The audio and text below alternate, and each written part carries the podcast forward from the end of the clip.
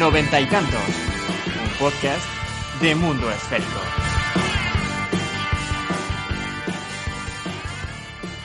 Hola, ¿qué tal? Bienvenidos a un nuevo episodio de Noventa y Tantos, tus 15 minutos de cultura futbolística. Soy Lucas Méndez, venimos a presentar noveno episodio, nos vamos acercando ya al, al número 10 y seguimos con Carlos Rodríguez, David Ferreiro, ¿qué tal? ¿Qué tal? ¿Cómo estáis? ¿Qué tal, chavales? Hoy nos vamos a poner elegantes, hoy venimos elegantes, hoy venimos de gala, venimos a hablar de moda relacionada con el fútbol, coleccionismo de camisetas. Eh, aquí, bueno, esta charla todo empezó por, por Carlos, que al final es el que, el que menos le da el coleccionismo de camisetas y surgió, ¿no? Por una camiseta Sí. que tenías ahí entre ceja y ceja. Yo soy el más rata, el más ahorrador o el menos despilfarrador de aquí. Entonces soy el que menos camisetas tiene, pero O al yo- menos enfermo. o al menos enfermo, exactamente. Y yo había una camiseta que me gusta mucho de un club al que le tengo bastante simpatía desde pues desde que soy chaval, que es la del West Ham de esta de, Do- de Dr. Martins y descubrí que había una marca eh, de aquí española que se llama Madson Football que las vendía, así que Papá Noel se lo apuntó y aquí está la aquí está la camiseta. Como la podéis ver, ¿eh? Camisetón, sí señor. Sí, una, una camiseta bastante, bastante mítica, pero es que esta gente de Matson no solo vende camisetas históricas, sino que también venden, como decimos, moda relacionada con el fútbol, mucha cultura de grada, cultura británica, ¿no? Entonces, eh, va a estar bastante guay lo que nos cuente eh, el, el que lleva esa marca, que está creciendo y que, que bueno, Carlos, tú también tienes camisetas de ellos. Tienes camisetas de estas. Exactamente, tengo una muy guapa, un diseño de, de una mascota borracha de fútbol, que dicho así quizá no suene muy bien, pero el diseño está Pero muy guay, guay así que nada. Sí, animar sí, sí. a la gente a que se pase por, por su web y sobre todo que escuche este, este episodio y conozca de cerca pues lo que es Madson, lo que es ese proyecto. Y decía que nos ponemos elegantes porque David Ferreiro también viene con camiseta de la France, camiseta elegante de fútbol francés, ¿no? De, Es que, es que Época hoy tenemos un, un marcado acento francés, hoy, eh, sin venimos, duda. hoy venimos a hablar de la Bretaña y no de un poco de, de Mónaco también, de la, de la Francia De- elegante. Sí, sí, sí, de la Francia, de dar a conocer la Francia de verdad, como hace precisamente uno de nuestros invitados de hoy. Eso será en el tiempo añadido, así que nada, sin más dilación, os dejamos con el noveno episodio de noventa y tantos. Mi nombre es...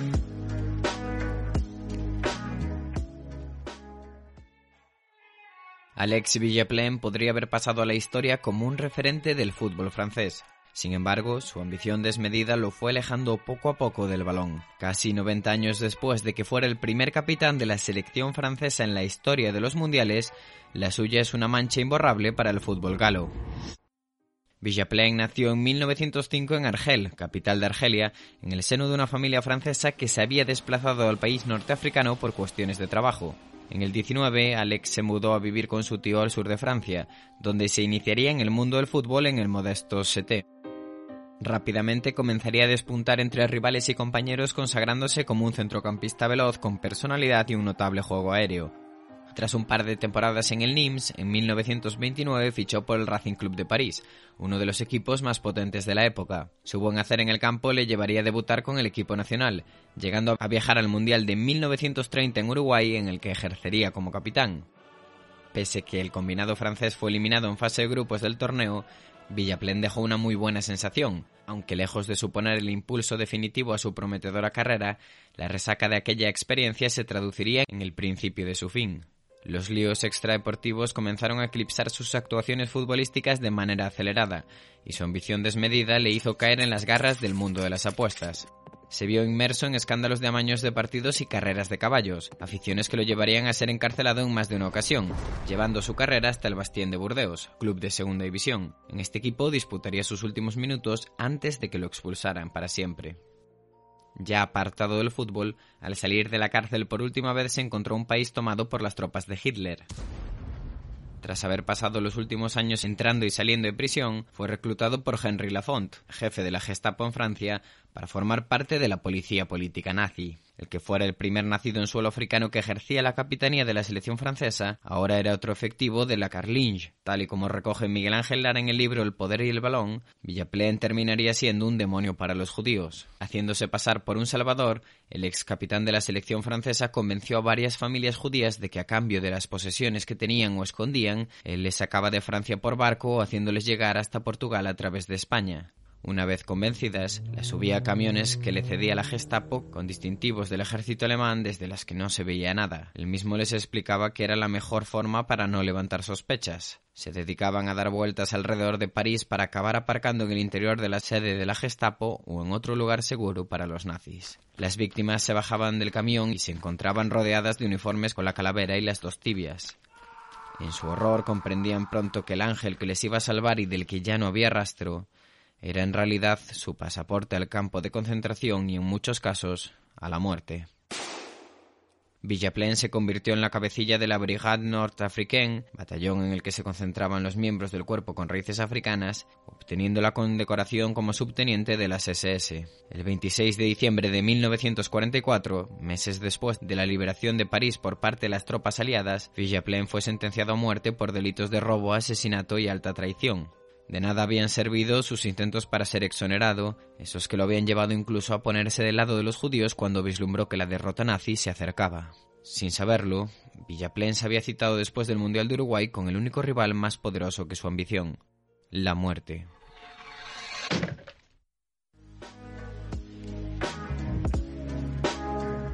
Charlas estas nuevas charlas contamos con Ignacio, el hombre que hay detrás de Madson Football, un proyecto de moda y fútbol que seguimos desde hace un tiempo y que, nos gusta bastante. Así que bienvenido, Ignacio. ¿Qué tal? Muchas gracias por, vuestro tiempo y por dar un poco de voz al fútbol. Bueno, un poco eh, queríamos preguntarte, para la gente que no, que no conozca qué es lo que haces relacionado con el fútbol, ¿qué es esta, qué es esta marca, Madson Football?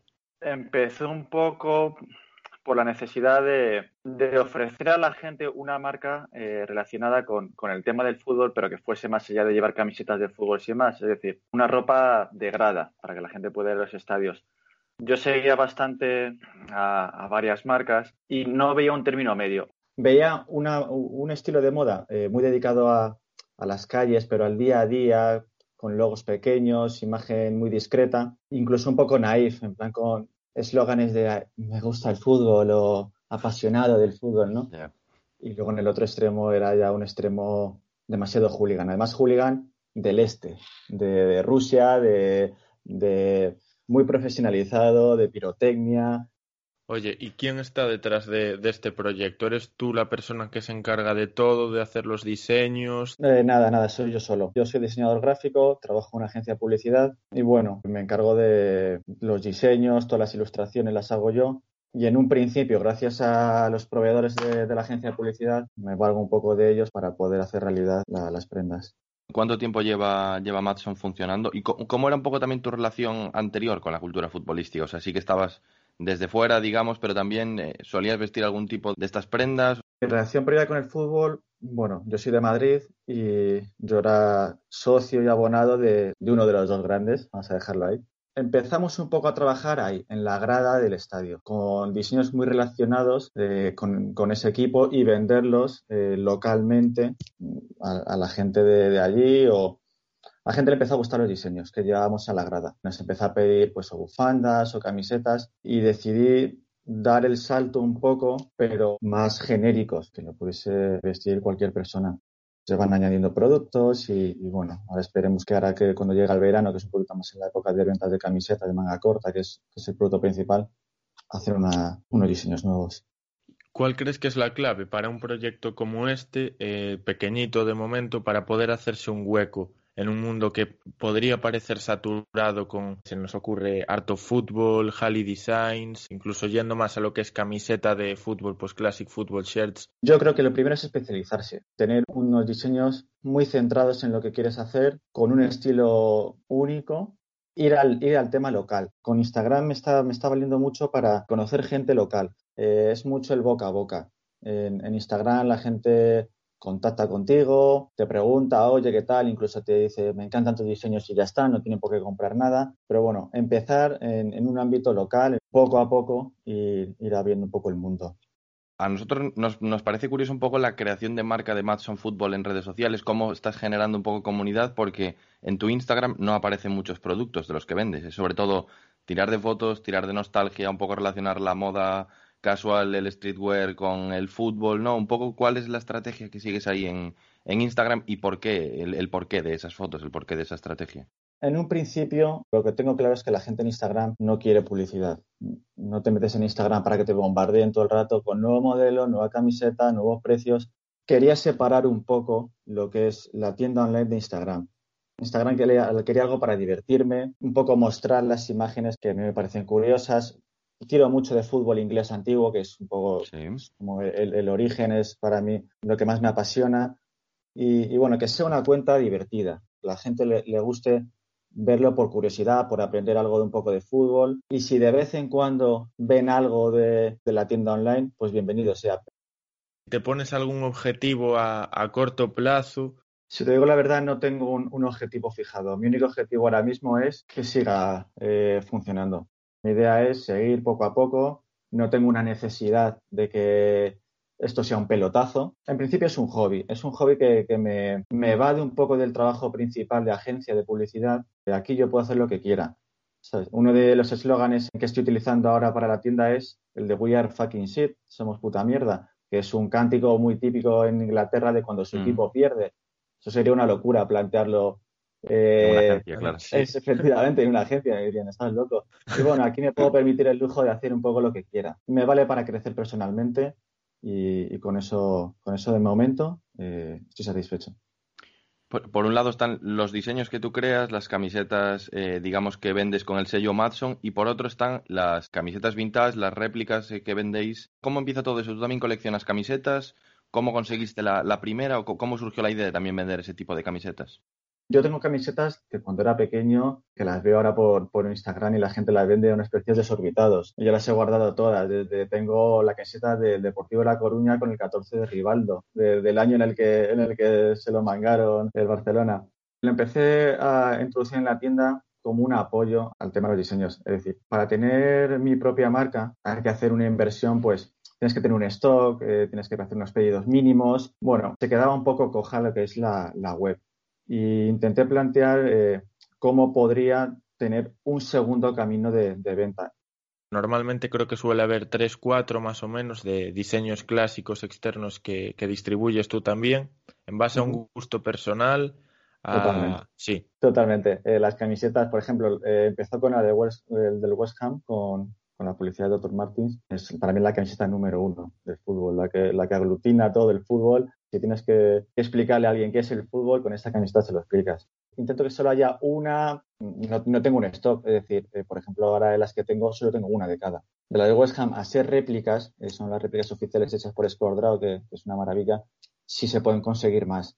Pero vamos, eh, una, dos, ahora mismo está la del Manchester City también, pero solo tengo una, es decir, intento que sea como algo único el diseño que más vendes eh, hasta ahora en la tienda? La de Support Your Local Team. A la gente le, gusta, es como muy discreta y tiene un, mensaje potente que gusta a toda la gente aficionada al fútbol. Yo creo que es, un eslogan común que, apoyan todos.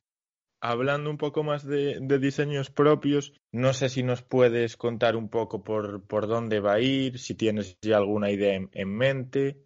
He hecho unas tiradas previas que las he movido un poco por Instagram, eh, pero se han visto poco y están relacionadas con jugadores de fútbol clásicos. Van a ser unos sobre George Best, otros sobre Gascoigne. Van a ser como unos tributos.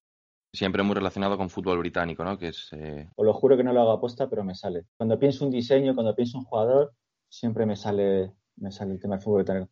Tengo muy en mente el tema de, de pubs, sábado, noche. La cultura de grada británica, digamos. Eso es. Y, y, siempre, siempre tiro por eso. A veces lo pienso y digo, no quiero, no quiero centrarme solo en eso. En Instagram pongo muchas imágenes de Pelé, Maradona, digo, joder, algo de, del otro continente, pero instintivamente llega un momento que digo, joder, llevo publicando 10 poseídos y los 10 son sobre Bobby Moore, Inglaterra, sobre el West Ham, sobre... porque no me lo puedo quitar. Tiempo añadido. Y llegamos al tiempo añadido. En esta ocasión contamos con el experto en fútbol francés Andrés Onrubia, coautor del primer libro sobre fútbol francés en castellano, youtuber y habitual colaborador en diversos canales y medios de comunicación. Andrés nos cuenta de dónde viene su pasión por el fútbol galo, su apasionante presente de Erasmus en Francia o sus planes de futuro gracias al crecimiento de Internet de pequeño pues muy pronto empecé a jugar al fútbol y, era delantero, acabé luego de medio centro y defensa pero de pequeño me gustaba mucho Morientes, ¿no? que estaba en el, en el Madrid, que bueno, en mi casa veíamos mucho los partidos de, liga y en 2004 pues se ha ido al Mónaco y en aquel año el Mónaco llega a la final de la Copa de Europa eliminando al Madrid en cuartos. De ese equipo pues me acuerdo porque era el primer gran equipo al que me aficiono. Ese Mónaco de, de Juli, Morientes, Roten, luego perdió la final ante el Oporto y un año después el Madrid perdió ante el, ante el Lyon en fase de grupos, 3-0, en ese equipo de Juninho, Cariu, Cacapa, un equipazo entonces, claro, pues me empecé a interesar por el fútbol francés ahí, ¿no? En esa época en la que el Madrid pues perdía ante equipos franceses y yo me preguntaba, bueno, pues, ¿cómo es que el Madrid pierde ante estos equipos? Y luego, pues, empecé a seguir la Liga muy pronto, cuando jugaba en el, estaban los partidos en el Plus en, en, los domingos. Es verdad que no solo seguía la Liga Francesa, seguía muchas ligas. Y cuando llegué a Twitter, pues, eh, yo creía que era la persona que más sabía de, de fútbol internacional de España, porque cuando tú estás con tus colegas, pues en general no tienen esa pasión que tienes tú. Y en Twitter, pues cuando vi que había tanta calidad de, gente siguiendo ligas, dije, bueno, pues voy a empezar a hablar de una liga en concreto porque no me veía siendo de los mejores analizando todas las ligas y, empecé a seguir la Lican más que el resto, pero por un tema de, no, no sé si casualidad, pero sí me gustaba hablar de la liga francesa y justo llegó el, el jeque y, puso un poco más el foco, el escaparate en grandes jugadores en el campeonato francés. Yo no he estudiado periodismo, yo lo que hacía en Twitter era como hobby. Es verdad que tenías inquietudes, pero no era mi sueño acabar dedicándome a esto. Una vez que ya ves que la gente lo valora y, y empieza a subir seguidores en Twitter y tal, y ya mucha más gente, pues dices, joder, pues igual me puedo dedicar a esto. Pero después de tanta difusión me propusieron hacer un libro de fútbol francés, lo hice con un chico que que sabe mucho de historia eh, del fútbol y decidimos sacar el, libro y, luego el canal de YouTube. Es verdad que yo soy una persona muy escéptica de YouTube porque no me gusta grabarme, tengo bastantes inseguridades. Decidimos hacerlo y bueno, ahí sigue. No, no sé si de, momento me gusta mucho porque es un espacio en el que tienes libertad, estamos ahora probando cosas. No va mal, ha habido buena acogida, pero, pero hay que seguir sumando. El mundo cambia muy rápido y lo estamos viendo con el tema de la pandemia. Me gustaría, no sé, comentar algún partido de Licán en, en algún medio de televisivo, ¿no? audiovisual. Es un sueño que tengo, esto no sé si se va a dar alguna vez. Creo que podría aportar conocimiento y contexto y tampoco quiero ser muy egocéntrico. Creo que sería un sueño y es ahora mismo una meta que, tengo de cara a los próximos años.